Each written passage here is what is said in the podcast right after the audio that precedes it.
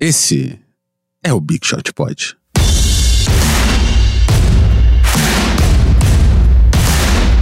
Olá, amiguinhos, já estou aqui. Tenho muitas notícias para lhes divertir. Tudo bem, MM aqui de volta. Estou aqui na presença dos ilustres. Islustres. Islustres. Essa é uma palavra numa língua africana, Africana. que quer dizer ilustres. Quer, quer dizer, pessoas muito legais, mas não muito, Muito. mas que são boas de coração. tá é Exatamente. Exa- Ilustres. No meu ladinho direito, Cavavo Fresno. Oi, Tudo bem? Vavaco. Vavaco. Vavo do cavaco. Pra quem não sabe, o Vavo começou a carreira de músico tocando numa banda de axé, pagode, barra pagode, Pagode romântico. sulista. É, é, é, era como, como que era? De bombacha, não era? Ela se chamava Swing Gostoso. gostoso. Mentira, essa era uma banda de um amigo meu. Lá em Porto Alegre, tomando seu mate e cantando o seu. A banda de pagode romântico sulista. É, Caramba. de bombate e mate. E não deixava, o ma- não deixava o mate cair, era incrível. Na minha frente aqui, Guilherme Pinheiro. Olá, que não to- começou tocando numa banda de pagode. É, Mas, não, que, ainda não. mas que aqui em off estava mandando um seu nome, eu escrevi na areia, que bem afinado, hein? Bem afinado, não, Guilherme? Eu sou um cara muito afinado, de verdade. É, eu vi, eu vi. As Não, pessoas que me conhecem, me ouvem cantando, sabem que, que eu sou um cara. Eu gosto muito de cantar. Ó, Um dia eu vou ter uma banda. Tu vai fazer o Space Jam da vida real, que vai ser só uma jam sem o Space.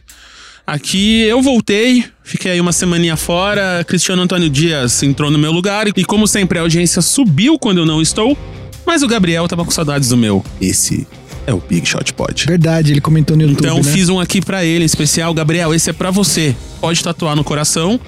Assim como o Gabriel, se você quiser falar com a gente, é só assinar nossas redes sociais no arroba BigShotPod em qualquer rede por aí.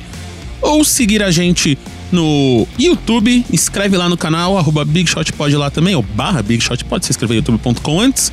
E, estamos, e nosso e-mail, bigshotpod.ampere.audio e nosso site bigshotpod.com.br. E manda aquelas cinco estrelinhas se você tiver aí no iTunes e dá aquela comentada legalzinha que ajuda a gente pra Dedel. E fica aí o questionamento: quem é Dedel? Que virou esse benchmark mó da hora aí. Vamos começar com nossos destaques iniciais. Vavo! Bom, eh, assim como nas últimas semanas, eu, eu tive grandes dificuldades para criar o, o meu destaque inicial, que é, que, é, que é uma coisa obrigatória aqui do programa, justamente porque os destaques eles estão relacionados aos playoffs, que seriam, que vão ser uma pauta do programa. E os playoffs duram oito meses, né? Exatamente. Eh, não é a temporada regular que dura 50 jogos a mais do que deveria, são os playoffs que estão Chega uma hora nos playoffs que você fala assim, gente, não vai acabar nunca, ainda falta mais uma série, né? Tipo, Mais uma pauta pro futuro. Por que que passaram a primeira rodada de cinco jogos para sete jogos, né? Não serve pra nada. Os mesmos times vão ganhar, mas enfim. Ah, e eu não queria queimar a pauta, mas enfim, eu percebi uma. Eu percebi, não. Na verdade, eu li em algum lugar. Eu estou roubando o crédito e adaptando aqui a ideia. Ah, a gente vai falar sobre draft depois, é uma das, é uma das pautas depois dos playoffs. Mas uma coisa muito curiosa são as colocações no draft dos jogadores titulares que estão jogando essas finais de conferência. Porque, que nem eu falei, a gente vai falar depois, mas enfim, normalmente uma das formas de se reconstruir um time é ter colocação, uma colocação ruim para ter uma boa colocação no draft seguinte e assim formando o time. Vejam as colocações dos titulares dos quatro times finalistas de conferência. Na série do leste, o melhor dos 10 titulares, o melhor draftado é o Brook Lopes, com, 10, com décima colocação. E ele é o único jogador de loteria dos 10 titulares. Aí temos Antetokounmpo, 15º, Kawhi Leonard, 15º, Eric Bledsoe, 18º, Nikola Mirotic, 23º, Kyle Lowry, 24º, Pascal Siakam, 27º, Chris Middleton, 39º, Danny Green, 46º e Marc Gasol, 48º. Se considerar o Malcolm Brogdon no lugar de Mirotic, que era o titular, pior ainda, porque ele foi 36º. Isso no lado leste, que é o caso mais extremo. Mas a, olha lição, curioso. a lição que a gente tira do leste é draft o 15 jogador. É, porque o exato. Kawhi, eu e E Yannis. o né? Yannis.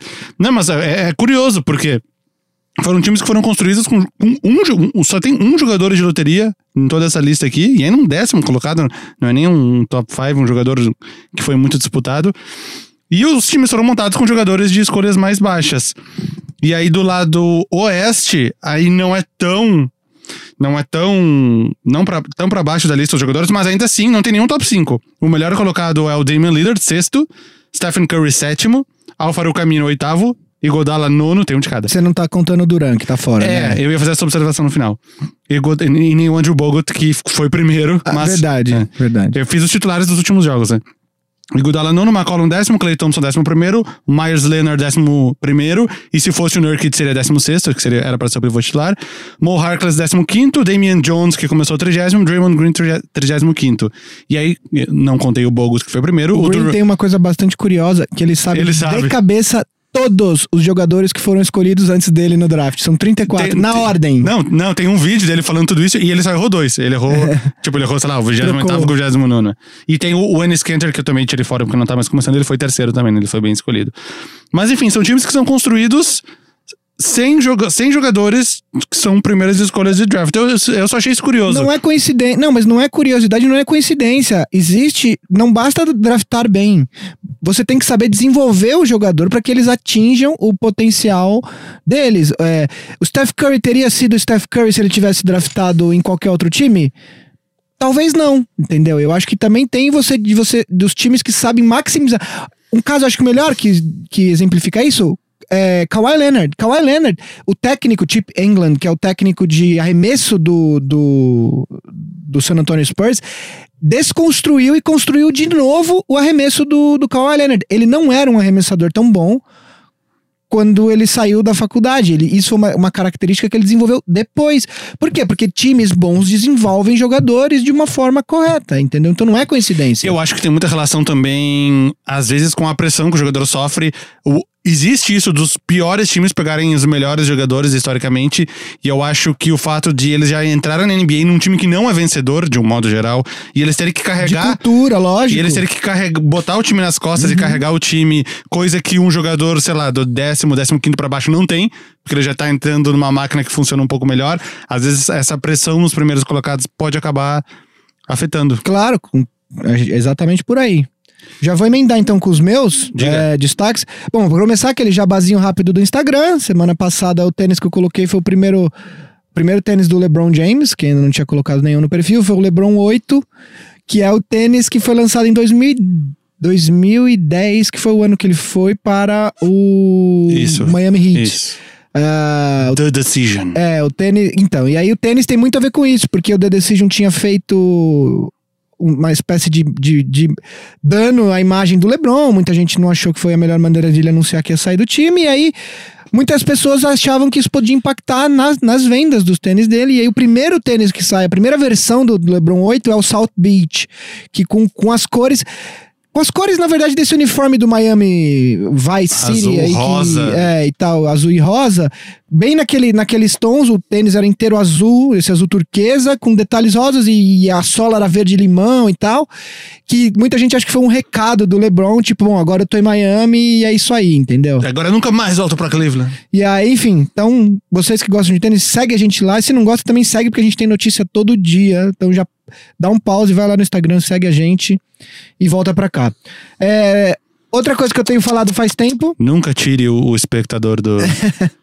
Mas a gente tá na Por, torcida aí por que pra tu acha que o YouTube não deixa eu botar, tipo, link de, de- de- nos vídeos de outros, de outros sites? pra tirar do site, Sai né? do site nunca mais volta. Mas a gente tá torcendo aí pra alcançar mil pessoas, né? Exato, a gente queria pelo menos bater mil aí no final, até, Até o final o mil da da- da temporada. temporada. Até o final, né? E, se aí- você tá ouvindo no áudio, tanto faz, né? Porque vai continuar tocando no seu celular. É que o verdade. Vavo é old school, ele não sabe disso. Ele tem que apertar play e ficar vendo a tela a uma horinha.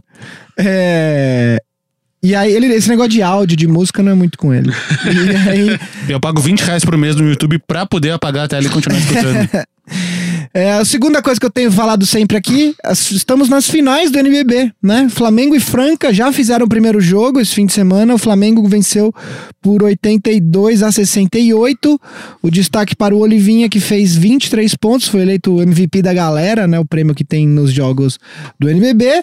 Ah, o, segundo, o segundo e o terceiro jogos serão em Franca, no Pedrocão. O primeiro na quinta-feira, dia 23 de maio. O segundo no sábado, dia 25 de maio. Então já tá 1x0 pro Flamengo. Eu nas- quero ver uma arena, uma arena da NBA ter um nome como esse, né? Pedrocão. Pedrocão. O- vale- acho que vale observar pra galera que costuma só assistir NBA que a, a distribuição dos jogos em casa e fora é diferente, né? No melhor de cinco da É NBA. verdade. É o primeiro na casa do time de pior, Pior campanha. campanha, os dois seguintes. Os dois seguintes na casa do. Do melhor, da de- melhor campanha. Aí um e um de novo. Exato.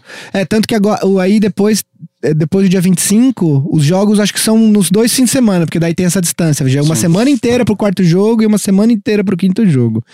Ah, meu destaque inicial, mesmo falando de NBA, é, enfim, é algo que a gente já falou algumas, já abordamos isso em alguns programas, mas a NBA divulgou a lista dos finalistas aos prêmios, né? Então, para, para o prêmio de MVP, os finalistas são Yannis, Harden... Vale dizer que não teve nenhuma surpresa, né? Nenhuma Nada que a surpresa, gente não eu só vou- esperasse. eu vou citar É. aqui só pra, pra constar, mas os, os finalistas foram Yannis, Harden e, o- e o Paul George para o prêmio de, de, de MVP.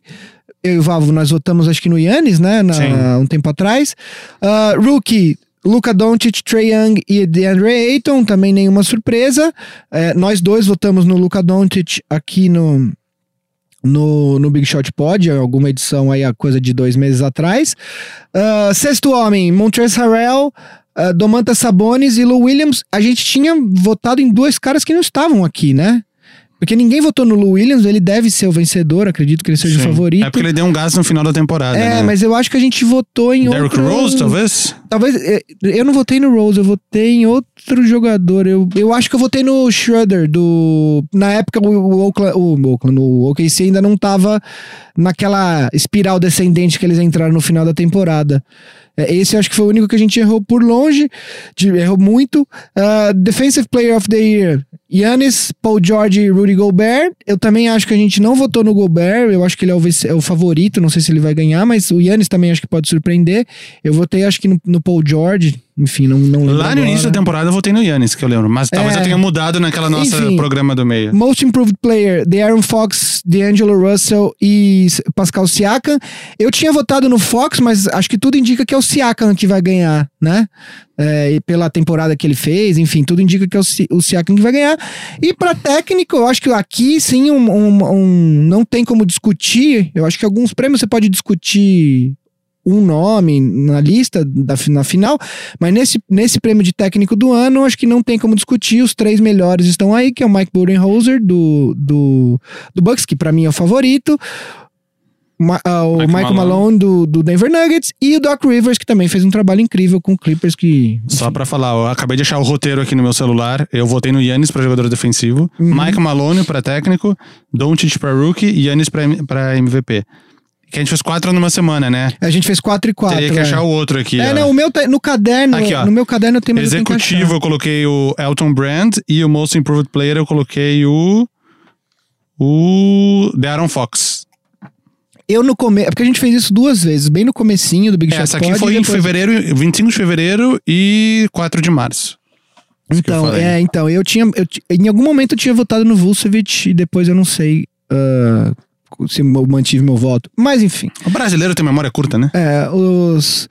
Os. Principalmente no que diz respeito a voto. É. É, o pessoal vai adorar essa em casa Nossa, depois, né? Nossa. É, um abraço. Gente, leve as coisas de uma maneira bem leve, tá? É, Tipo, é brincadeira. É, bom, é isso. A lista tá aí. Os prêmios são anunciados apenas após a temporada, o que eu acho meio estranho, cara. Eu gostava quando tinha.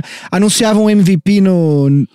Durante os playoffs, e aí o, o time do cara, geralmente nos Não. playoffs, e ficava escutando a torcida do outro time falar que alguém do time deles era MVP. Não, a mais clássica legal. foi em 95. O David Robinson ganhou o troféu de MVP no, antes de começar o primeiro jogo da série entre Spurs e Rockets. Aí, na, na frente do Hakim Olajuwon, que era o MVP e campeão do ano anterior. O sangue nos olhos que ele foi pra jogar aquela série. O Joaquim? É. Deve ter. Fechou 4 a 2 Ele outscored, como é que fala isso? Ele fez mais pontos do que o David Robinson em todos os jogos. É isso. E eu tenho aqui também uma análise para destaque inicial. Eu fiz uma análise muito intrínseca, muito forte das minhas participações nesse podcast. Porque episódio passado Das vocês suas falaram. quatro participações até Então, hoje. vocês falaram que eu, que eu faltei em 10 e eu só faltei em 5. Então fica aí essa análise. Essa, essa O análise brasileiro gosta profunda. de exagerar também um pouco. Analytics. Analytics. Eu fiz um são- analytics aqui das nossas performances nesse podcast. É que sua presença vale por dois. deixar- Ah, são Entendeu? os- É matemática, cinco são os mais faltas, 100 quilos, né? é, é. Então vamos lá. Entrando aqui na pauta do programa que não deixaria de ser as finais das conferências. Já estamos aí com três jogos realizados em ambas. Enquanto as finais do Oeste não estão nada equilibradas, no Leste o Raptors deu sinal de vida no jogo de ontem, hein? Vamos começar então falando do Oeste, onde as coisas já, tá, já estão praticamente decididas. E aí a gente vai pro Leste, ah, invertendo toda a história americana. É, uh, o podcast está saindo na terça-feira, a gente tá Sim. gravando na segunda tarde. Então na segunda noite, Tem no o caso pra vocês, jogo ontem à noite de teve o quarto jogo de Golden Warriors State. e Blazers. Se o Warriors venceu, varreu a série, conforme que a gente vai con- conversar agora, acredito que é o que nós dois pensemos. Mas se o Portland venceu o jogo, então ela tá 3x1. O que tudo indica que vai ser um 4x1, o chamado Gentleman Sweep, né? Já viu esse termo? Eu vi, mas, mas o que eu vi é que esse termo gentleman, gentleman sweep é usado originalmente, ele era pra quando um time ganha o primeiro jogo e depois perde os quatro. Ah, não, desculpa, Na eu confundi. sequência. Não, eu confundi com o douchebag sweep, desculpa. Aham. O gentleman sweep é tipo, o, é um cara é um gentleman, ele Aham. deixa, deixa tu ganhar o primeiro jogo e aí vai lá e ganha os outros quatro. O douchebag sweep, Ganha os três. tu ganha os três primeiros, aí tu dá uma chance pro cara, douchebag é tipo, Aham, filho da puta, é né, sacana. E aí de- deixa o cara ganhar uma pra achar que ele tem chance e aí tu vai lá e, e, e vence o quarto. Em casa, né? Então vamos lá, como os meninos já falaram, essa série está em 3 a 0 pro Golden State, o atual campeão da NBA, contra o Portland Trail Blazers. Vavo, você quer começar sua análise sobre essa série? Deixa, eu É. só, deixa eu só falar uma coisa que eu achei interessante. Eu tava vendo esse jogo no bar sábado, tava com os amigos meus e tal, e aí um dos meus amigos, ele, ele fez um comentário engraçado. Tava no terceiro quarto, o Warriors tava. O, o jogo ele vi. Eu acho que o Portland tava liderando por 14 pontos. Chegou a estar liderando Chegou por a 14 18? pontos. no- no- no- isso no segundo. No, Ah, no- tá no terceiro jogo, acho que chegou a 14 o máximo. Tava uns 8 pontos. Mas sabe quando o Warriors começa a tirar a diferença? Mas assim, dois aqui, aí tipo, três ali e tal, e começa a tirar. Aí um amigo meu que tava vendo falou assim, cara. O Warriors é tipo Thanos, é inevitável. Tem uma. Pra quem não viu Avengers, não é spoiler. Tem uma frase, tem um momento do filme que o Thanos vira e fala: Eu sou inevitável. e o Warriors é meio isso, assim. Tava oito pontos, mas todo mundo, ninguém tinha dúvida que o Warriors ia virar aquele jogo e Mas ganhar. quem vai ser o Homem de Ferro, hein? Ninguém. Vai ser o, o Ninguém. não peguei nenhuma referência, mas tudo bem. É que você é pai, né? Você não viu é, o filme? é que você é Não. pai e não, é o não Thor. tem spoilers aqui. Não, Porque se não, você mas nem vou se fosse o Thor, você ia entender essa Eu tenho, uma, eu tenho uma, uma personalidade eh, particular, eu não vou ver e nem quero ver. Entendi. Não, então- mas então, vambora pra série. Assim como Game of Thrones, ontem eu voltei, eu voltei de viagem, eu tava viajando no final de semana. Aí eu cheguei, sei lá, 11 da noite em casa, tava sem bateria no celular. Liguei o Twitter pra ver o que tinha acontecido, Raptors e Bucks, que eu não vi, só fui ver hoje de manhã os melhores lances. Os últimos 30 tweets, 30, sem exagero, sem pular nenhum. Os últimos 30 tweets eram relacionados a Game of Thrones. O 31 era sobre o jogo da NBA. Aí os outros 14 seguintes era sobre Game of Thrones e aí começavam os tweets normais. A, a parte boa é que não tem mais isso. Agora acabou. Fica tranquilo. Até os spin-offs, né? A partir do ano que vem ou outro. Ah, mas não vai. eh, Acho muito improvável que chegue no Vamos sucesso ver. de Game of Thrones. Mas assim como não, como não esperávamos esse domínio de Golden State Warriors nessa fase da temporada. Não, eu ia comentar agora, tor- torcedor do Warriors deve estar lá, começa a falar logo, começa a falar logo. Tô tentando trazer. Passando 15 segundos no podcast. assim. Então vamos lá, Vavo. O que, que, que você tá achando dessa série aí? Ah, bom, 3 a 0 Ah, Primeiro jogo, vitória fácil dos Warriors. Segundo jogo disputado, Warriors tirou uma diferença. Terceiro jogo, mais uma vez, nem tão disputado no final, mas o Warriors tirou uma diferença também, que nem o Gui falou. Voltou a acontecer aquele terceiro. É, é, o clássico terceiro quarto dos Warriors, onde historicamente nesse time, nesse formato, sem o Kevin Durant, onde o jogo tá em cima do Curry do. Do Clay Thompson e do Draymond Green, que voltou a jogar muito bem. Voltou não, porque ele nunca parou, mas voltou a ser um destaque que ele não vinha sendo nesse, nesse período do Kevin Durant nesse mesmo modelo, que era o modelo do terceiro quarto impossível, realmente o time voltou a jogar daquele jeito e voltou até o terceiro quarto impossível, onde ele tira as diferenças. Parece que faz de propósito. Parece que ele quer ganhar no psicológico. Por que, que ele não. Por que, que ele não tira essa diferença no segundo quarto? Porque daí o, o time ainda tem um. Dá pra respirar e se recuperar depois. Parece que ele faz de propósito, tirando exatamente ele faltando uns 7h43. Nesse instante, eu vou fazer cinco cestas seguidas e vou acabar com o psicológico desses caras pra eles não conseguirem mais voltar pro jogo. Os outros times vão pro vestiário com uma liderança de tipo 15 pontos e Relaxado. tipo, putz, que merda. Não, que merda, estamos ganhando apenas de 15, sabe? Parece que eles que estão perdendo, né? É, cara, impressionante algumas, algumas coisas que eu queria comentar. É, de novo, dois jogos que o Warriors che- chegou a perder por mais de 12 pontos, né? 14 no jogo 3 e chegou a perder por 17 no jogo 2 e, e virou. O jogo 2, principalmente, eu acho que foi o jogo que. é, Eu acho que esse jogo foi o que derrubou a moral do Portland, porque eles tiveram a vitória nas mãos. Eles estavam faltando 4 minutos, tava 108 a 100, faltando 4 e 28, tava 108 a 100 pro Portland. Daí em diante, eles fizeram mais 3 pontos o jogo inteiro. E aí foi 114 a 111 para o, o Golden State. O segundo, o terceiro jogo, outro, outra coisa, né? Mesma coisa, chegou a liderar por 14 pontos. Dessa vez o Warriors colou e passou antes. E aí controlou. Não calcularam direito. É, controlou o final do, do, do- segunda metade do último quarto para levar uma vitória relativamente tranquila. E é isso que esse é o grande problema de um time com tanto talento como o Warriors. Os outros times, Só um parênteses, chegou tá 60 a 42, 18 pontos. 18 No pontos. jogo já. Ah, nesse jogo, o, o grande problema de jogar contra um time que tem muito mais talento que o seu é que você tem que fazer um jogo perfeito durante os 48 minutos. Não basta você fazer um quarto, dois quartos bons, você não pode errar nunca. E é isso, e é isso que acontece. O Warriors, a gente esquece. A gente esqueceu, a gente se acostumou com o Kevin Durant lá e a gente esqueceu que esse time sem o Durant chegou em duas finais.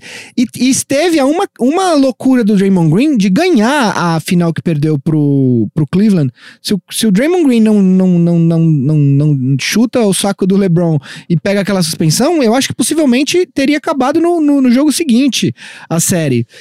Ah, o pick and roll do Curry com o Green tá matando com Portland.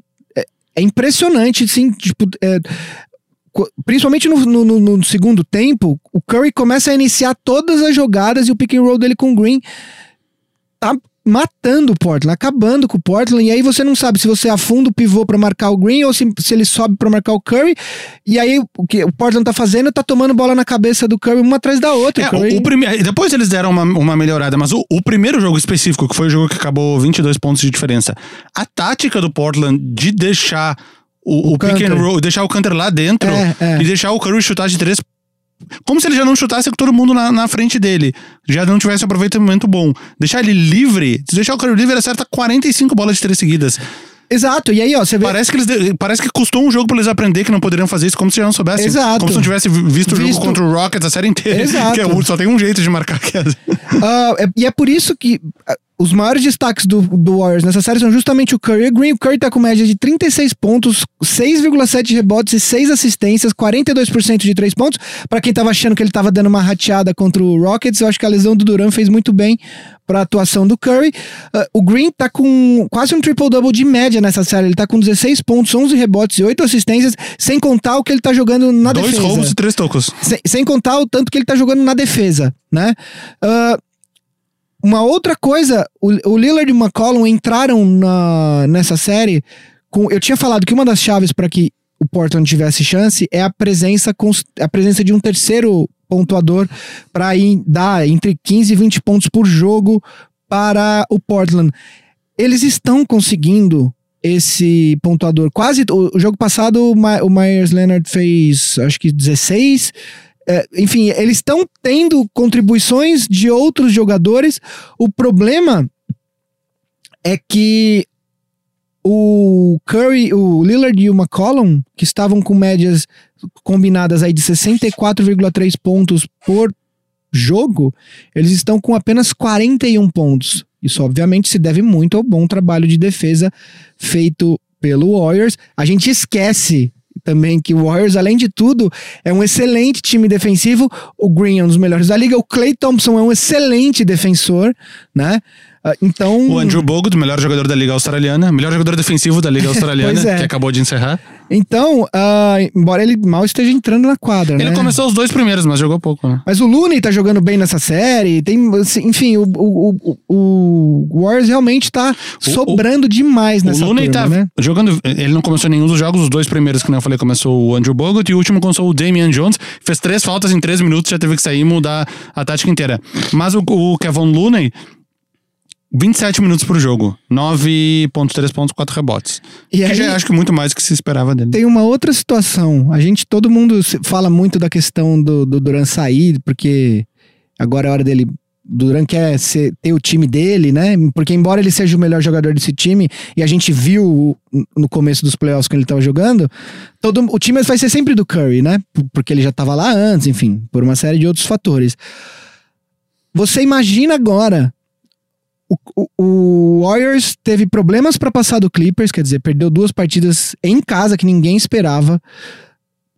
Depois teve as duas vitórias contra o Rockets e aí perdeu as outras duas. No quinto jogo que o, Lebr que o Duran se machucou, todo mundo achou que fosse a chance do Rockets. Aí sem o Duran, o Rockets com, com, consegue a vitória no quinto jogo, depois que o Warriors. machucou, Warriors, perdão, e aí ganha o sexto jogo, e agora começa a milhão, apavorando o, o Portland. Uh, se o Duran voltar, vocês imaginam agora, o Duran volta, e o, o, o eu acho que o time que tem mais chance na, num eventual final contra o Warriors é o, é o Bucks. Eu não sei se o Bucks vai passar, mas entre os dois eu acho que o Bucks é o melhor time. E aí o Bucks com o mando de quadra. Qualquer time que vier do, do leste vai ter o um mando de quadra contra o Warriors. Mas você imagina a narrativa que não vai que, que, que vai acontecer caso o Warriors vá para final e comece a ter problemas agora com o Duran em quadra. Esse papinho de a gente sabe que o time não é melhor. Mas vai voltar o Duran e começa a ter problema, vão começar, ah, porque o time é melhor sem o Duran, porque joga mais fácil, porque a bola se mexe mais.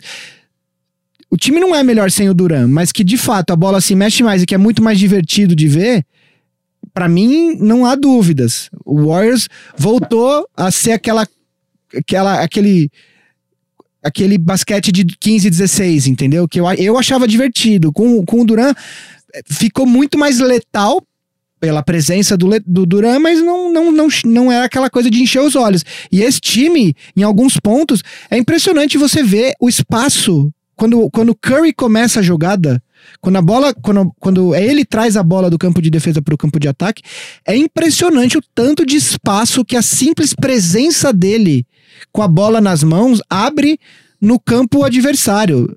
Você vê o marcador dele, obviamente, perto dele, mas outros dois, tipo, já na meia distância entre ele e o marcador desses caras, por conta do respeito que se tem ao Curry. E aí facilita de vez em teve quando. Teve alguns lances que. Te, teve um específico que eu lembro que o, o Curry veio na cabeça para receber a bola do Draymond Green. Ele, ele toca tanto pavor na defesa que saiu todos os caras pra marcar ele. Aí o Draymond Green só passou a bola pra um cara embaixo. Não lembro quem era, embaixo da cesta. Pegou Sim, isso, isso, acontece. Mas isso acontece. Livre. Isso acontece 3, 4, 5 vezes por jogo. Isso o, é impressionante. Uma curiosidade, acho válida, isso mostra muito a forma dos times defenderem. O Rockets, obviamente, foi um time que estudou muito nos últimos anos, até por perder muitas vezes para eles, pros Warriors uma forma de marcar. E qual foi a melhor forma que eles acharam? Era deixar os piores chutadores livres, como o Igodala. E o Igodala na série contra o Rockets, ele teve. Peraí que eu fechei a janela. 13 pontos e meio por jogo. Por quê? Porque ele estava livre o tempo inteiro para chutar. Ele meteu muita bola de 3 pontos, errou muita também e fez muitas bolas de 3. 13,5 pontos por jogo. Qual é a média do Igodala contra o, o os Blazers? 3. de 13,5 caiu para 3. Por quê? Porque o Portland não, não, não pensa claramente que nem o Rockets como marcar. O Rockets. Uh, para evitar que o Stephen Curry desse esses arremessos livres de três pontos, que eu acho, eu não sei, mas se for destrinchar os arremessos de três e pegar só os que ele tava sem ninguém marcando, o aproveitamento dele deve ser 60, 70, 80%, não sei. Claro que a média dele cai porque ele arremessa umas bolas com mão na cara, umas bolas de costas, uma bola no... Mas, Pra evitar isso, o Rockets troca a marcação. E aí, enfim, o custo Sim, disso. O Rockets é, foi montado para isso. É deixar o Igor Dallas chutar livre, deixar o Draymond Green chutar livre de 13. Isso Bogut, Luna nem se fala, mas fazia parte do sistema. O Portland não trabalha desse jeito, e aí um jogador como o Igodala acaba arremessando pouco, porque nem precisa, porque eles conseguem criar as chances com os seus melhores arremessadores. No caso, o Stephen Curry, que tá aqui com, a gente falou, 36 pontos na série, Clay Thompson 23, Draymond Green 16, tudo isso é acima das médias deles. E você, para terminar, você acha que fecha em quatro jogos? Fecha, fecha. Eu acho que não, eu acho que eu, o Portland teve chances de ganhar os últimos dois jogos. Eu acho que eu acho que vai e rolar. Assim como um... eu acho que ele vai ter chance de ganhar o core. Eu, e e, e o, Warriors, o Warriors é um time que. É, meio vagabundo. Meio vagabundo no sentido de. Os caras sabem que são bons. Eu acho que agora já ganharam um joguinho ali na, em Portland. Eu acho que eles vão entrar mais, de, mais devagar. Pode até ganhar, porque eles têm muito talento. Mas eu acho que o Portland leva hoje e leva cinco jogos. E aí fecha em, em Oakland. Eu acho que eles, eles, eles conhecendo a situação vão, vão. Se der pra fechar no quarto jogo e se poupar mais uns diazinhos aí, eu acho que eles vão. Vão fazer aquele esforçozinho. Mas vale se esforçar uns 5 minutinhos no final pra fechar isso do que se esforçar mais 48 pra ter que fechar o jogo. Claro. E vamos pro leste, aqui no três jogos que já tiveram das finais da Conferência Leste. Milwaukee Bucks, Toronto Raptors com 2 a 1 pro Milwaukee. Gui, quer começar essa? Vamos lá. Bom, pra quem não viu o jogo ontem, duas prorrogações. Que é o meu caso, mas eu vi o, o compacto. Compacto. hoje de manhã quando eu acordei. O que é injusto, né? Porque depois eu fui ver no. Desculpa te interromper. Eu vi no box score que o Yannis marcou só 12 pontos e o Middleton Nove. 9. Só que no compacto a gente não vê isso, porque o compacto não tem os erros. Fora, fora algum toco ou uma jogada de, Só que ele pegou 23 de rebotes. defesa o mais espetacular. Então, isso talvez tu consiga explicar melhor do que o que aconteceu no jogo. Então, eu vou começar falando desde lá de trás do primeiro jogo, porque quando a gente gravou o episódio semana passada, já tinha tido o primeiro jogo de Portland e, Warriors, mas não tinha tido o primeiro jogo dessa série. Ah, bom, no primeiro jogo, o Raptors liderou quase o jogo inteiro. Quase o jogo inteiro. E no último quarto, enfim, aquelas coisas de jogo de playoff, né? No último quarto, o time da casa cresce, e aí pa- emparelhou, ah, acabou passando. O Warriors, é- o, o Warriors, o Raptors errou algumas bolas bestas no final e acabou deixando o Milwaukee abrir oito pontos e conquistando a vitória. 32 a 17 o último quarto. Pois é. O, a, a notícia ruim para o, o, o- o Raptors nesse primeiro jogo foi que o Kyle Lowry fez uma excelente partida, fez 30 pontos. E, e ainda assim o Raptors 7 de perdeu. 9 para 3 pontos. 7 de 9 para 3 pontos. E ainda assim perdeu. Do lado do Bucks, além da, da boa atuação do, do Yannis, teve o Brook Lopes que fez 29 pontos nesse jogo, 4 de 11, acho que de 3. É, o nosso querido Splash Mountain, que é um, acho que um dos, dos apelidos mais legais da NBA. Ah, Splash Mountain, pra quem não nunca foi, não sabe, é uma, uma atração da Disney. E aí por isso e aí tem os Uma Splash atração Brothers. super, super clássica, né? É, e aí tem os Splash Brothers, e como ele é pivô, ele virou Splash Mountain. Ah, o segundo jogo foi um massacre absoluto do Bucks. O Bucks chegou a estar liderando, eu acho que chegou a bater 30 pontos, de, mas assim, logo no segundo quarto. Foi um massacre absoluto. Depois do, do, do- do- do segundo tempo, o Bucks praticamente controlou ah, a partida. O Kawhi teve mais uma boa atuação. O Kawhi, o Kawhi tá com médias de 32,7 pontos, 8,7 rebotes e 3 assistências nessa série. Ele foi assistindo nos, nos três jogos até agora. Sim. Assim como o Yannis foi o reboteiro nos três jogos. E, e, e a grande, o grande problema para o pro Raptors é justamente essa irregularidade do elenco de apoio. O Siakam ontem ele fez 25 pontos. Só que nos- no, no primeiro jogo, acho que ele fez. Teve um jogo que ele não chegou a fazer 10. No primeiro ele fez 15 e no segundo 8. Isso, o segundo jogo. Essa irregularidade do elenco do apoio. O Kyle Lowry é a mesma coisa. Ele fez 30 no primeiro, ontem acho que ele fez 11. E ele até foi bem, tá? O Kyle Lowry, pra mim, na minha opinião, nessa série especificamente, ele tem sido o segundo melhor jogador do, do Raptors. 30, 15 e 11. E, mas o, o 11 dele ontem foi importante porque te- teve um momento que o Bucks estava colando e ele meteu duas bolas de três pontos, daquelas que, sabe, pra dar aquele respiro, pra, pra distância não ficar muito. É, o, o plus minus dele foi o mais alto. Mais Então, 15. O... Pra mim, né, nessa série, o Kyle Lowry tem sido o segundo melhor jogador do, do Raptors. M- mesmo assim, você tem essa, essa irregularidade. O, o Gasol ontem fez 16 pontos, só que nos dois primeiros jogos ele fez 8 pontos somados. eh, no- entre o, os combinado, né? Ele fez acho que dois no primeiro jogo e seis no segundo, ou seis e dois, enfim. Seis Grande questão pro, pro, pro Raptors é essa, é ter, é ter alguém mais consistente pra ajudar, porque o Kawhi, tá, o Kawhi não tem jogo ruim, ele, todo jogo ele tá jogando bem. Ontem ele jogou 52 minutos de 58 possíveis, quer dizer, é muito tempo, ele, ficou, ele só não jogou 6 minutos, é muito tempo. Do lado do, do Bucks, no jogo de ontem especificamente, o Yannis não teve uma noite boa ofensivamente, ele ainda assim pegou 23 rebotes. Aliás, as médias do o Yannis que tá com, com média de entre aspas apenas 22 pontos nessa série, só que ele tá com média de 18 rebotes na série, 6 assistências e 3 tocos por partida. É, o, o, o stat line dele de ontem, acho que não é algo que se vê muito frequentemente. 12 pontos, 23 rebotes, 7 assistências, 4 tocos, 8 turnovers e 6 faltas, porque ele foi eliminado. Pois é, é, é muito engraçado assim.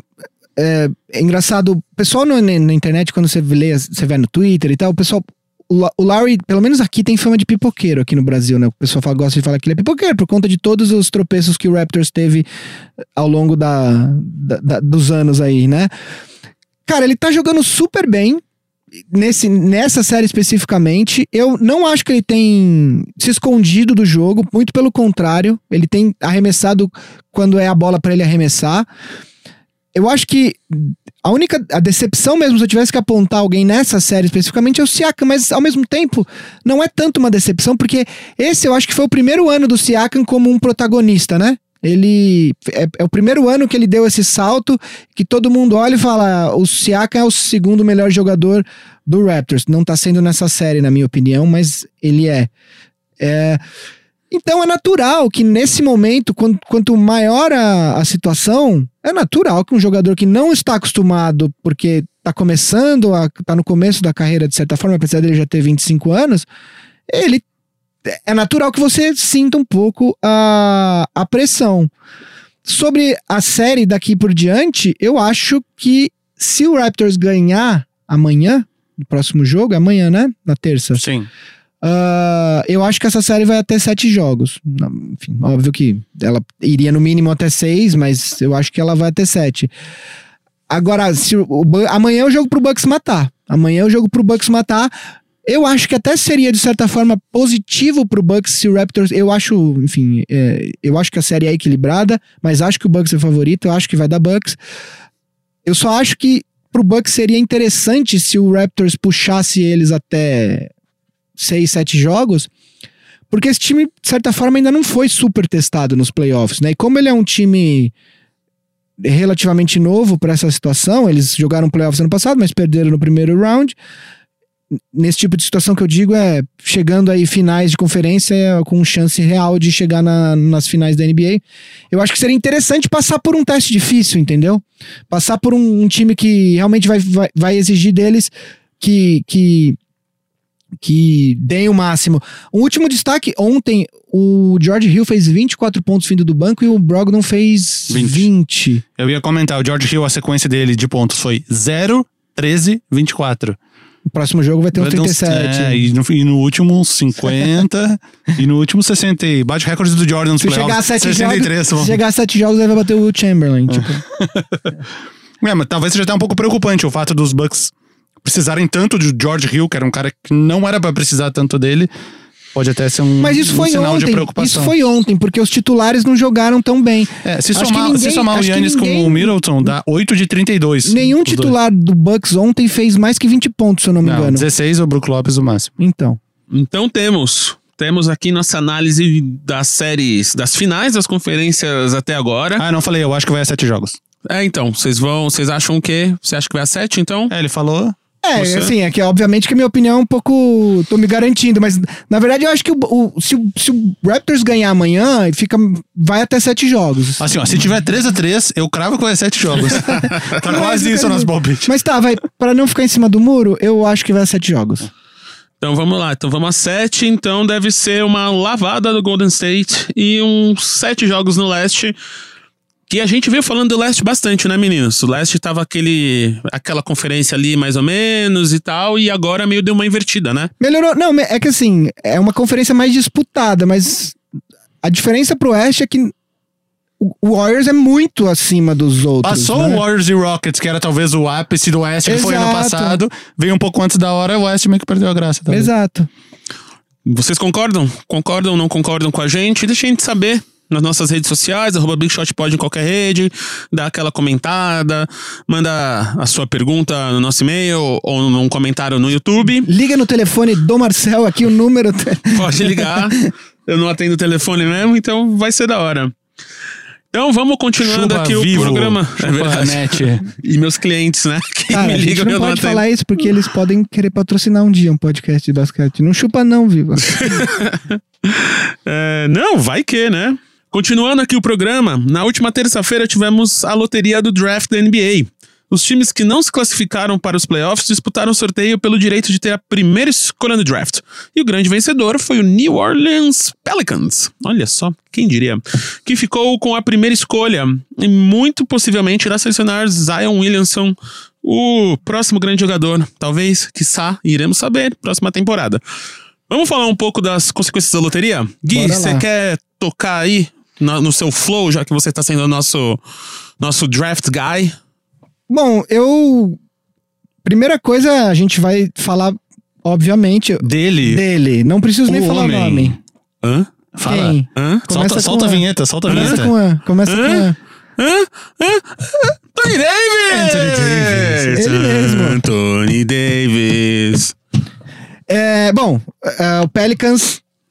A situação toda é muito. É Ah, muito posso fazer uma, uma correção? claro. Na- no episódio da semana passada, eu falei, sem conhecimento do formato do, do draft desse ano, eu falei É. que as três primeiras escolhas eram sorteadas e as outras, da quarta em diante, eram, Eram pela posição. posição. Que era assim até o ano passado. Nesse ano, não. As Depois dessa primeiras. mudança, as quatro primeiras são sorteadas, então o time de- de pior campanha tem, na pior das hipóteses, a quinta escolha. Que foi que aconteceu, não, não, não, porque o Knicks ficou em terceiro, mas enfim. Exato. É, A primeira coisa que a gente tem que falar é sobre o impacto que essa, essa vitória do Pelicans na, na, na loteria tem em um monte de coisa que vai acontecer nessa off-season. Antes do draft, o time, o time com maior número de possibilidades. Eram três times, né? Com 14% de chance de ficar com a primeira escolha: o Knicks, o Cleveland Cavaliers e o Phoenix Suns. O Knicks, na ordem do desempate, era o primeiro, porque eles tinham. é, o Knicks, por exemplo, ele não podia ficar com uma escolha pior que a quinta. Ah, o, o Cavs não podia ficar com uma escolha acho que pior que a sétima. E o Suns não podia ficar com uma escolha pior que a sexta. Eles, eles tinham a mesma porcentagem de chance de ficar com a primeira escolha, mas as outras porcentagens nas outras escolhas eram um pouquinho diferentes. Enfim. O Knicks, antes, no dia do draft, já começou a rolar um boato de que o- se o Knicks ganhasse a loteria, eles iam usar essa escolha justamente para tentar obter o Anthony Davis do Pelicans. O que é uma grande zica, né? Quando um time, quando já começa a vazar que o time já tá planejando para uma escolha que ele nem sabe se vai ganhar, você fala, vai não dar é merda. que ele não sabe que você vai ganhar. Ele tinha apenas 14% de chance. Isso significa que ele tinha 86% de chance De não ficar, ganhar. Eu vou te dizer, justamente. sabe o que que isso me lembrou? Na hora, quando eu li isso, Chaves, a referência, mais uma referência boa. Quem assiste Chaves? Isso me lembrou o episódio que eles fazem to- a Chiquinha e o seu Madruga fazem todas as malas pra ir pra Acapulco. Só faltava ganhar o sorteio do bilhete. pra, tipo, que eles ganharam, mas enfim, é um seriado, não é vida real. Claro. Cara, e me lembrei disso na hora. Eu falei, arrumaram todas as malas, todo mundo comprou passagem. Todos os outros do, do Chaves compraram passagem, só faltava eles ganhar o sorteio. Agora, a questão é, é evidente que se o Knicks tivesse ganho, um pacote montado ao redor de alguns dos jogadores jovens que, que o Knicks tem lá, as escolhas que eles receberam do Dallas na troca do Porzingis, mais a primeira escolha, eu acho que seria absolutamente suficiente para que o Anthony Davis fosse trocado para o New York Knicks. Ainda mais, vale relembrar todo mundo, Anthony Davis só tem mais um, Um ano, ano. de contrato. Ah, só que agora... Não no meu coração. Agora, o, o Pelicans está com as duas coisas. Tanto a escolha de Zion Williamson, quanto, a esco quanto o Anthony Davis, pelo menos por esse ano. E aí fica aquela questão. Será que a presença do Zion Williamson é suficiente para que o Anthony Davis, de repente, mude de ideia e fique em New Orleans? Dizem as primeiras informações que saíram depois do, da, da loteria que não, que ele continua querendo sair. Ah, de qualquer forma, o Pelicans pode, por exemplo, ag- agora, em vez de trocar ele nessa off-season, pode tentar dar até fevereiro, que é a troca, o trade deadline da próxima temporada, e ver se de repente ele pega gosto, porque, pô, você tem um núcleo interessante lá com Drew Holiday, Anthony Davis e agora o Zion chegando. De repente ele pode pegar gosto e querer ficar. Enfim, abre um, um novo leque de, de, de possibilidades para o Pelicans, que agora tem muito está muito menos pressionado a trocar o, o Anthony Davis. E mesmo que eles queiram trocar, e esse ainda seja o, o, o, o objetivo, que era no sentido que ele só tem mais um ano de contrato, quanto mais tempo de- demorar, menos eles recebem em troca. Ainda assim, muda o cenário de opções que eles vão querer em troca. Porque uma vez que tu tem um Zion, Zion Williamson no teu elenco, esses jogadores que tu vai querer em troca pelo Anthony Davis vão ser jogadores que se adaptem a um sistema que tem Drew Holiday, que tem Zion Williamson, que era diferente do cenário sem o Zion Williamson e com alguns dos outros jogadores. Exato. Aí, além disso, você tem o impacto, então, dos outros times, que agora, como o Pelicans não tem tanta pressão, talvez eles tenham que oferecer mais coisas pra tirar o Anthony Davis de lá. Eu sempre falei aqui, e eu continuo acreditando nisso, que o Pelicans não vai trocar o Zion pelo Lakers. Saiu uma declaração. O Zion pelo Lakers. o- perdão, o Anthony Davis para o Lakers. Ah, perdão. Bem que o Lakers tá valendo tão pouco, né? Ah, o Lakers que teve mais notícias excelentes hoje com o Magic Johnson na entrevista, mas eu não vou falar disso, eu vou falar só da, da troca mesmo. É, eu acho que o Anthony Davis não vai ser trocado para o Lakers por conta de tudo que aconteceu na temporada passada. Eu acho que o, play- o preço para o Lakers vai ser muito mais caro do que seria para outros times. É, então, Quem foi que de- falou que não trocaria ele nem sobre o. a do... Foi o- Então, saiu um boato de que ela teria falado isso, mas daí foram confirmar com ela. Ela Não é falou que verdade. nunca falou isso. Mas de qualquer maneira, talvez ela tenha falado e tenha vazado, e ela só voltou atrás, mas continue pensando isso. Eu realmente acho que o preço para o Lakers vai ser muito maior, tá? E não acho que vai acontecer. Os outros candidatos, temos aí o Boston Celtics, só que o Boston Celtics tem uma questão. Se o Kyrie sai, aí talvez o Horford também faça a opção para sair. Sem o Kyrie e sem o Horford, Tanca. Tanca. não, sem cair sem o Horford, vale- valeria a pena o Boston oferecer os jogadores jovens mais algumas escolhas no draft para trazer o, o Anthony Davis para ter um ano de Anthony Davis e Gordon Hayward e depois você não tem nem os jogadores jovens nem o Anthony Davis que possivelmente vai assinar com outro time no outro, não faria sentido. Então talvez o Boston também não entre nessa, nessa parada. E aí sobra o Knicks que para mim hoje de verdade é o favorito. Se quiser trocar essa terceira escolha para o, o, o Pelicans, para mim hoje o Knicks é sim o favorito. Não acho nem que o pacote do Knicks é melhor. É que eu acho que pro Lakers eles não vão trocar. E acho que o Knicks pode oferecer um pacote decente com essa terceira escolha, uma ou, ou as duas escolhas que vieram do Dallas, e aí, de- aí você tem alguns jogadores jovens aí que podem. O, o Mitchell Robinson, o Kevin Knox, o próprio Dennis Smith Jr., que, que ainda é jovem, já terminou o terceiro, o segundo ou terceiro ano dele na Segundo, liga. segundo. Enfim, eu acho que hoje é o favorito. Pra mim, o time que deveria ligar pro, pro Pelicans agora e perguntar é o, é o Sixers. É falar: olha, eu tenho aqui o Ben Simmons que não encaixa no que eu quero fazer. Ben Simmons que jogou faculdade em LSU, jogou na Louisiana, que é o estado onde fica New Orleans. De repente, e, tal, e, e possivelmente acho que seria o melhor jogador disponível aí que o Pelicans conseguiria numa troca. Eu acho que faz sentido para os dois times. Não sei se não sei se o Sixers teria trocaria o Ben Simmons, mas eu acho que deveria é, investigar essa possibilidade. Mas acho que o favorito é o Knicks nesse momento. Um outro um outro é, fator que eu queria destacar aqui é a escolha Bom, para quem não, não sabe, o Pelicans tinha 6% de chances apenas de ficar com a primeira escolha, assim como o Grizzlies, que ficou com a segunda e que muito possivelmente já deu, parece que não declarou oficialmente, porque você não pode, mas já deu todas as intenções ah, de que vai draftar Jamorant. Aliás, só um parênteses, o Memphis estava com sorte, porque a primeira escolha, a primeira combinação foi do Pelicans, a segunda foi do Grizzlies, a terceira foi do Knicks e a quarta foi do, Do Grizzlies. Grizzlies de novo. E aí foi pro Lakers. E aí foi pro sobrou uma e foi pro Lakers. Ah, o, o, o, como eu disse, o, o Grizzlies deve draftar o Moran. E aí você coloca, isso significa que muito possivelmente Mike Conley está no mercado. E o Mike Conley é um excelente armador, tem um salário alto, um salário de máximo. Aparentemente tentaram trocar ele nessa última off-season em fevereiro, né, off-season, nessa última trade deadline em fevereiro. Conseguiram trocar o Margasol e não conseguiram trocar ele, ele continuou até o final da temporada. mas que muito possivelmente devem. ele- o Grizzlies com certeza vai receber muitas propostas, porque é um jogador que pode ainda contribuir como titular para um time de playoffs, né? A gente já citou aqui, cairia muito bem num time como, por exemplo, o Indiana Pacers, que é de onde ele é, se eu não me engano, ele é de, ele é de, ele jogou college em Ohio State junto com o Greg Oden e, ah, mas ele é de Indianápolis, se eu não me engano. Enfim, Então temos mais um grande jogador aí no, no, no mercado. Agora, uma pergunta que eu queria fazer pra você, Vavo, é se você acha que com essa com esse formato novo da loteria o tanking vai acabar ou vai mudar, porque se você for ver, o primeiro time tinha 6%, o segundo time 6%. O Lakers, que ficou no- na, com a quarta escolha, tinha menos de 10% de chance de ficar no top 4 e ficou. Os, os times com a maior chance de ficar com a primeira escolha ficaram em terceiro, quinto e sexto. Ou seja, os times que querem fazer tank pra pegar primeira escolha, segunda escolha, eles vão ter que pensar bastante antes de, de, de fazer isso, né? Acabar não vai, porque o- o- o- os melhores prêmios continuam sendo para quem tem as- a- o prêmio, no caso, a maior chance de ser escolhido, continua sendo para quem tem as piores campanhas. Ah, a questão é que o tanking ele pode ser em- para times em momentos diferentes.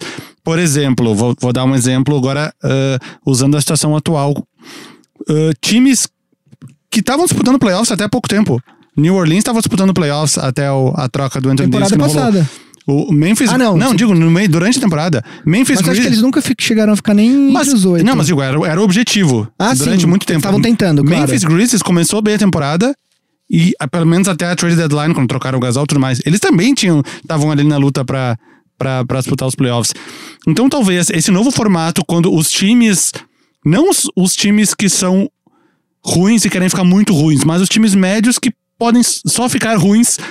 Talvez o melhor tanking agora não seja pra tentar pegar as primeiras. É os times que vão ficar lá em nono, décimo lugar falar: opa, se eu ficar ali em décimo segundo, décimo terceiro, minhas chances de conseguir boas escolhas são muito maiores. Então, o tanking talvez seja em uma posição diferente. O ato de tanking vai continuar existindo. Porque sempre alguém vai ter uma possibilidade Mas eu acho que não vai ser mais descarado, por exemplo, como que fizeram Suns e, e Cavs e Knicks essa temporada. Porque foi descarado. Como outros times fizeram em outros anos. O, o- o Lakers fez em anos recentes, enfim, todos esses times que estão acostumados. Eu acho que não vai ser mais esse. Ah, preciso ser o pior time. Porque é isso, é isso que você falou. São 14% de chance, o que significa que são 86% de chance de você não conseguir não sei se não sei se é um risco necessário você ter um time tão ruim pra simplesmente não conseguir. O Cavs, o, o Cavs teve uma escolha pior que a do Lakers, que ficou com o LeBron, sabe? É, é, é um risco, né? E aí fazendo uma ligação com o seu destaque inicial, de novo, não é necessariamente sobre estar sempre no, na- no topo de cima do draft, é sobre desenvolver bem os jogadores.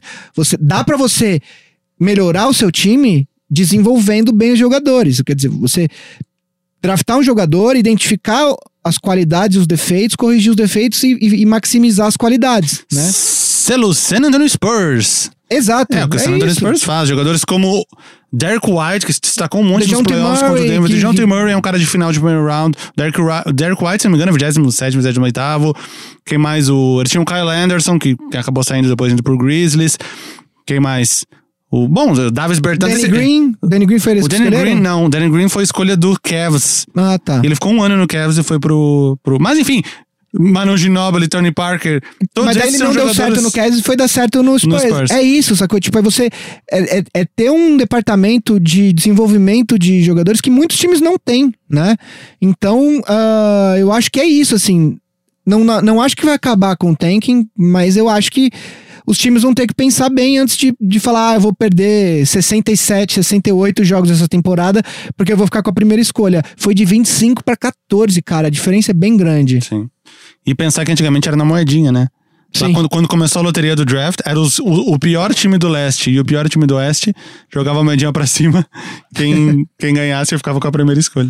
Só, quando- só, só voltando aqui, o Mike Conley, ele, ele, ele é de Fayetteville, Arkansas, mas ele fez high school em Indianapolis. Ah, então é isso. E continuando a temática do draft aqui, vamos trazer mais alguns jogadores que vão estar nesse draft aí logo mais. Pra todos esses times que a gente acabou de falar, escolherem eles ou não, né? Passar, trocar, fazer o que precisar fazer aí pra ter o time que eles querem pra próxima temporada. Gui, quem, de quem vamos falar hoje? Bom, eu trouxe um jogador que na verdade era o jogador que eu falaria semana passada, mas o programa estava muito grande e aí a gente deixou para essa semana, que é o ala Grant Williams de Tennessee. Ele é um, ele tem dois metros e um de altura, seis pés e 7 polegadas, tem 20 anos, é um junior, ou seja, ele jogou 3 anos na universidade. É, nessa última temporada, ele teve médias de 18, quase 19 pontos, 7,5 rebotes, 3,2 assistências, é, chutou 56,5% de aproveitamento nos arremessos de quadra. Ele é um excelente pontuador, ele é um, ele é um jogador para jogar perto do, do aro ali para jogar no post, né? Ele tem muito bom na curta distância, finaliza com as duas mãos, que é algo que eu sempre venho destacando aqui, que é importante para jogadores uh, que jogam perto da, do aro. Vai bem no pick and roll, faz um, um, um, uns screens muito bons. Ele é um jogador de contato, né? Passa bem dentro do garrafão e tanto para quem tá fazendo o corte quanto para quem tá fora, né? O famoso kick out para o chutador arremessar de três. Uh, mas ele ele em si ele precisa melhorar na linha de três. Ele chutou apenas 32,6% de três. Uh, a linha de três pontos, como a gente já falou aqui no college, é mais, é mais perto do que a, a acho que é um pé, né? Eu vi essa semana em algum lugar que eu não lembro onde que a NCAA estava cogitando colocar a linha de três pontos igual da NBA. Não lembro, carece de fontes, mas eu vi em algum lugar. É, então, a, a diferença acho que é um pé, né? De, é um Não pé para dentro é. a linha de três no college. Depois a gente, semana que vem, a gente traz essa informação. Ele, uh, ele, ele tem ele não é um bom saltador, quer dizer, ele dentro do garrafão, a marcação dele, ele precisa melhorar isso para jogar contra jogadores um pouco mais altos. Ele tem, ele vai ser draftado no primeiro round, possivelmente, tá ali o range dele eu, eu diria que entre 10 e 25, 25 já tá sendo um pouco pessimista, acho que ele vai sair antes disso. É, e só para terminar, ele foi duas vezes o SEC Player of the Year, da conferência é, Southern Eastern Conference, né? Que é a SEC que é a conferência mais forte do futebol americano. E é muito engraçado isso, isso na questão das conferências, porque existe uma rivalidade, isso não tem nada a ver com, com o jogador, tá? É uma curiosidade. Existem as rivalidades entre as, as, as Universidades. As universidades que estão na SEC, mas quando eles cruzam com universidades de outros, tanto no futebol americano quanto no basquete, de outras conferências, um dos gritos das torcidas é SEC. É, é, é, tipo briga de irmão, sabe? Você pode brigar com seu irmão, xingar ele de tudo quanto é nome, mas se alguém de fora xingar, você fala, não, olha, ele é meu irmão, não é bem assim. Sim. É tipo isso, eles têm, eles têm um orgulho muito grande de fazer parte da SEC, embora dentre as universidades tenha muita rivalidade. O, eu, eu tinha pensado num, num quadro especial que a gente falou na semana passada, que cada vez que a gente gravar, que é aniversariantes do dia.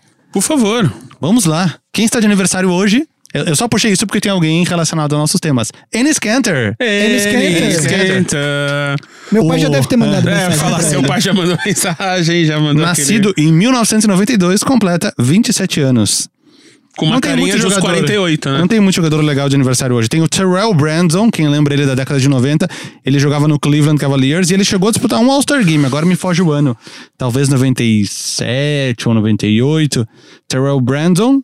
E o grande Ekpe Yudo, pivô reserva do Utah Jazz, completa 32 anos. Tem um outro aniversário também. Por favor. É, é uma pessoa muito ligada Estamos falando de 20 de maio, vale avisar, né? Fã, pra quem tiver escutando. É, hoje é 20 de hoje maio, é segunda-feira o fã do basquete com certeza deve escutar muito a música dessa pessoa, que é a Cher. Olá. É aniversário da Cher de. Uh, ela está fazendo hoje 73 anos. Nossa, nem parece, pois né? É, 73. Então acho que pode ser até um thumbnail do nosso vídeo. Metade Ennis Cantor, metade Cher. Meio clickbait, a galera fica aí. Fica aí, fica aí o desafio pra, pra, pra eu mesmo. Bem que já teve um que colocou, consegui colocar o Airbud né? Mas, foi subliminar. Mas foi um. É, foi um easter egg. É. Quem viu, viu. Quem não viu. Se Pode você ver, viu, porque tá lá até hoje. É, se você viu o Airbud em alguns dos nossos thumbs, se você não sabe o que é o Airbud, quer dizer que você é uma criança. Se você sabe quem é o Airbud, procura lá é, nos nossos thumbs e fala pra gente onde é que ele tá. Um dos grandes jogadores de basquete do nosso tempo, né? Os mais clássicos, eu diria. Sem dúvida. É Jordan, Airbud. Airbud. Olha, tem mais um aniversário bom aqui, ó. Patrick Ewing Jr. Ah lá. Ele tá jogando ainda? Não. Só jogou. Ah, não aparece aqui a temporada. Só jogou sete jogos na NBA. Então, E Fale. Ruben Bonche Bonche, lembra dele? Não. Bonche Bonche, eu achava engraçado o cara mesmo nome repetido. Ah, esses africanos, né, que tem o, tem o sobrenome repetido. Bem, vamos ter bol bol nesse draft. Exatamente. Bom. Então, só lembrando do draft, então, pegando essa ponte aqui, o draft é exatamente daqui um mês. Hoje é segunda-feira, dia 20 de maio. Então, ele vai ser dia 20 de junho, o draft da NBA 2019. Então, temos esse mais um mêsinho aí.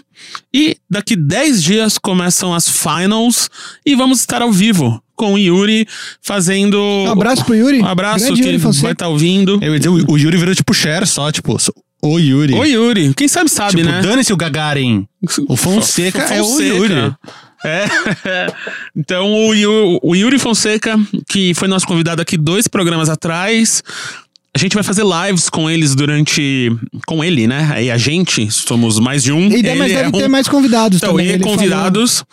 É, então vamos tentar unir aí o mundo podcastístico do basquete brasileiro em lives em, so- nas NBA's Finals. Então fiquem atentos aí no próximo programa e principalmente nossas redes que vamos te avisar quando vai ser, porque provavelmente a live vai ser durante o lançamento do próximo programa na terça-feira que vem, dia 30. Pode ser. Provavelmente vamos estar ali na mesma hora. terça-feira que vem não é dia 30. Então a, a É, a dia quarta-feira. 30 acho que é quinta. Quinta, pode ser. quinta. É, daqui 10 dias. Faz É. sentido. Eu mesmo falei 10 dias e eu mesmo não fiz a conta porque sou de humanas. Então, a gente vai trazer aqui terça, é, quinta-feira que vem. Então fica ligado, principalmente nas nossas redes, no arroba BigShotPod e nas redes do Yuri e nas nossas redes pessoais, que vamos dar mais notícias assim que as tivermos. Mas dia 30 é dia 30, porque a NBA não vai mudar a data das finais só porque a gente não tá pronto pra live. Eu gostaria de encerrar então com algo que eu também gostaria que fosse uma tradição a partir desse momento. Por favor. em diante Estamos do Big Shot iniciando várias tradições. É um- esse programa já é um dos programas seminais do Big Shot. Seminais lá na muitas- frente, quando. Muitas tradições nascendo. Vocês já estão ouvindo? É um hino? É um hino.